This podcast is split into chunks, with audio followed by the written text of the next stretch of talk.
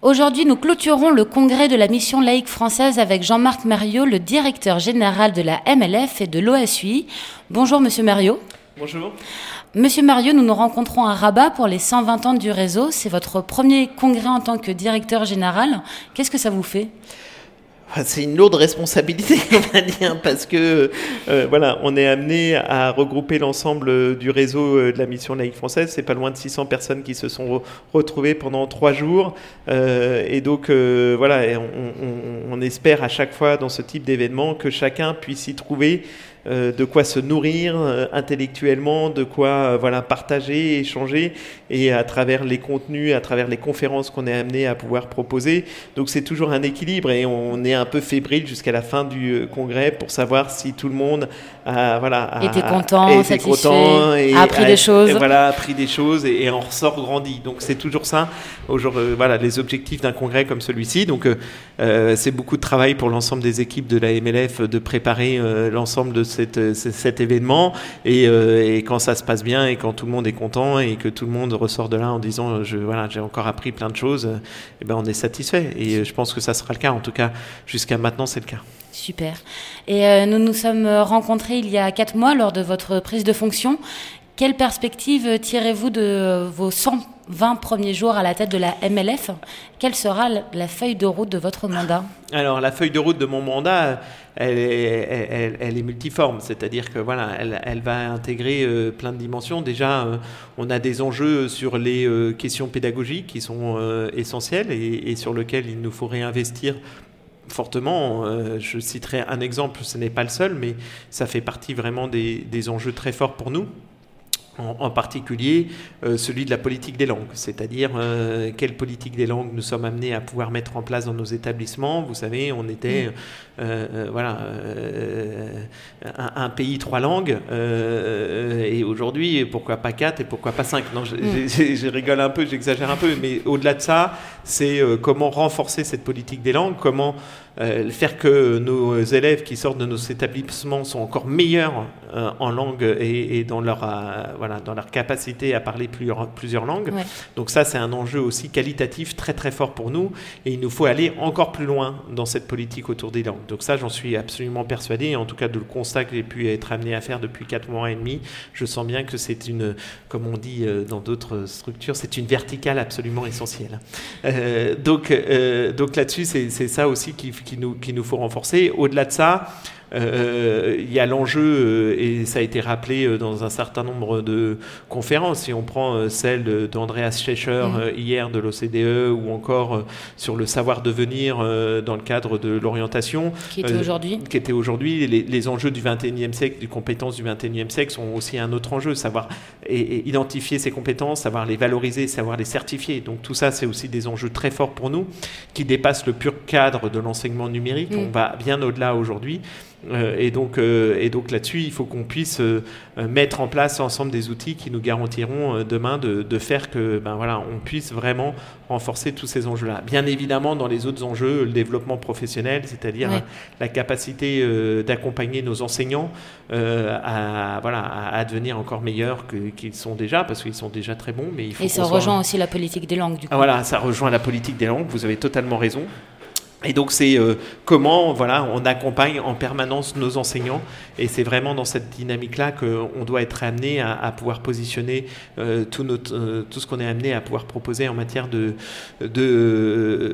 d'accompagnement de, nos enseignants. Donc ça fait voilà ça c'est on va dire le, le, côté pédagogique et puis après on a des enjeux qui sont liés à l'attractivité de nos établissements, comment on est amené à mmh. renforcer cette attractivité là, comment on est amené à aller utiliser sûrement des outils qui n'étaient pas suffisamment utilisés euh, dans nos établissements, comme en tout cas, comme le marketing par exemple, les sciences du marketing, c'est-à-dire euh, identifier euh, ce qui fait notre différence et identifier voilà les éléments qui vont nous permettre de montrer qu'on est différent et en quoi on est différent et valoriser, savoir valoriser ces différences, c'est ça le marketing, c'est identifier voilà ce qui fait la différence. Donc pour nous, mais ce travail introspectif, il est très souvent difficile à faire. Donc il nous faut aider nos établissements, il nous faut voilà faire que mm.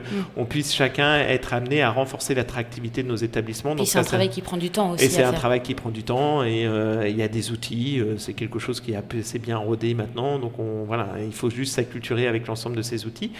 Et puis au-delà de ça, il y a des enjeux aussi organisationnels parce que nous sommes un réseau et euh, faire réseau, ça veut dire aussi mettre des organisations adaptées et, pour renforcer l'efficience d'un réseau comme le nôtre. Donc euh, ça repose sur des approches euh, de management matriciel en particulier. Voilà, Qu'est-ce que, c'est le management matriciel? Le management matriciel, c'est que non à la centralisation, oui à la déconcentration. Oui, et, et, donc, alors j'exagère un peu quand j'ai amené à pouvoir résumer ça comme ça mais c'est oui, euh, mais comment, au moins on comprend. Voilà, euh, euh, c'est comment on va allier des approches managériales horizontales, c'est-à-dire être en capacité que les établissements puissent trouver ensemble des solutions hein, aux problèmes qu'ils sont amenés à rencontrer et que tout ne vient pas, par exemple, voilà, d'un siège ou d'une tête de réseau, vous voyez, qui est amené à trouver toutes les solutions. Donc déjà, c'est des approches d'intelligence collective qu'il faut mettre en place. Et donc c'est tout ça qui est important pour nous. Donc c'est comment on maintient aussi de la verticalité, de l'horizontalité et le matriciel, c'est ces deux mm. approches-là en matière de management. Donc euh, c'est mettre en place euh, des approches euh, qui sont complémentaires. Et combinées en même temps. Et combinées en même et temps. du coup, je pense que vous avez répondu à ma prochaine question, qui était qu'en janvier dernier, vous nous disiez que vos objectifs pour le réseau étaient de se questionner sur le réseau et notamment sur les questions d'enseignement. Aujourd'hui, nous sommes au congrès qui a pour thème le monde d'après. Et euh, quel est le monde d'après de la MLF Finalement, c'est un peu tout ce que vous venez de nous dire. Oui, je pense qu'on peut le résumer ainsi. Après, euh, je pense que le monde d'après de la MLF, c'est surtout que la MLF va savoir euh, s'adapter à un monde en mouvement. C'est que la MLF euh, a su s'adapter pendant 120 ans, elle saura s'adapter dans les 120 prochaines années. Mais pour ça, pour vous. voilà. donc, mais pour ça, euh, il faut surtout que on, on s'inscrive bien euh, dans ce qui a fait la richesse de ce réseau, c'est-à-dire mhm. voilà les valeurs. il ne faut pas surtout perdre nos valeurs qui, ont été, bah, qui sont l'humanisme, qui sont la laïcité, qui sont le plurilinguisme, qui sont un certain nombre de valeurs, voilà, qui étaient là au début de l'histoire euh, et s'appuyer sur ces valeurs-là et s'appuyer sur un peu certes, voilà, sur, sur euh, cette approche un peu des traditions de notre réseau, euh, voilà, qui et, et, construire voilà un mm. avenir, c'est aussi identifier la modernité et, faire que nous puissions allier tradition et modernité. Donc c'est tout ça aujourd'hui qu'il nous faut construire pour l'avenir. Et vous passez pas des crises et on est en train de vivre une crise systémique. le Covid nous l'a bien montré. Nous ne sommes pas en mesure de pouvoir construire des crises si nous ne nous appuyons pas sur nos valeurs, sur nos traditions, euh, pour passer ces voilà, pour euh, faire que nous puissions construire notre avenir en identifiant euh, ce qui fait notre modernité. Très bien. Et donc, allier tradition et modernité, c'est ce que nous disait la présidente de l'APE euh, avant-hier. Donc, euh, ça tombe bien. C'est un message eh ben qui finalement s'est diffusé dans tout le réseau de la MLF. donc, aujourd'hui, nous échangeons depuis Rabat au Maroc pour fêter les 120 ans du réseau. C'est un événement international qui est euh, imposant avec plusieurs centaines de personnes, des conférences chaque jour. Alors, pourquoi une telle célébration? Bah Parce que c'est déjà une capacité à. ces moments sont aussi des moments pour faire réseau, justement, pour mm. montrer ce que nous sommes en matière de réseau. Et surtout, tous les participants, c'est beaucoup de chefs d'établissement, c'est beaucoup d'équipes du réseau, sont là aussi parce que c'est un moment où on échange, on partage, on construit, euh, on est amené à euh, voilà, faire que euh, eh ben, on puisse comprendre quelle est la puissance d'un réseau. et donc, c'est important de lui donner cette capacité à pouvoir réunir tout le monde, à pouvoir faire qu'à un moment, voilà, on ait des interlocuteurs de qualité, d'aller chercher ce qui se fait de mieux dans les euh, différents euh, champs euh, voilà, qu'on a identifiés. Et donc, c'est vraiment dans cette approche-là qu'on construit cette, voilà, nos congrès. C'est c'est voilà, pas le premier congrès et ce ne sera pas le dernier. Donc, aujourd'hui, voilà, ça a un caractère particulier parce que c'est nos 120 ans et donc et, surtout et les 25 ans de l'OSUI aussi. Et les 25 ans de l'OSUI aussi. Et, ce, qui, ce qui se passe derrière, c'est aussi que on s'était pas vu depuis plus de trois ans mm. et, et qu'on a bien, voilà, on, on voit bien bien à travers les échanges qu'on peut avoir avec l'ensemble des collègues que c'est absolument essentiel de se voir. On ne peut pas faire tout en visioconférence. Mm. La question Puis du- ça fait plaisir de se Ah bah voir voilà, aussi. ça fait plaisir de se voir. C'est aussi toute cette convivialité qui fait réseau. Et c'est montrer aussi eh ben, voilà, que nous sommes toujours là et, et- et qu'on a une capacité de pouvoir penser l'avenir. Très bien. Donc, euh, comme vous venez de le dire, ça faisait trois ans qu'il n'y avait pas eu le congrès de la MLF. Euh, à cause de la pandémie, aujourd'hui, celle-ci recule dans de nombreuses régions du monde, mais elle est toujours contraignante dans d'autres, comme en Chine. Où en sommes-nous au sein du réseau, justement, euh, dans le monde? Parce qu'il y a les premières épreuves du bac, en plus, Ouais, qui ouais. débutent euh, mercredi. Est-ce que tous les élèves du monde de la MLF vont pouvoir assister aux premières épreuves? Ouais, oui, parce que dans, dans l'ensemble de nos, de, de nos établissements aujourd'hui, on est dans des pays qui sont où on est implanté, qui ne voilà, qui qui sont pas confrontés par de nouvelles vagues ou euh, voilà. Donc du coup, euh, on a quelque chose qui fait que euh, aujourd'hui l'ensemble de nos établissements sont voilà sont en capacité. Et après. Euh, voilà, ce- ce- nous sommes face à un virus résilient et on ne sait pas du tout. euh, donc, il faudra aussi qu'on continue à s'adapter.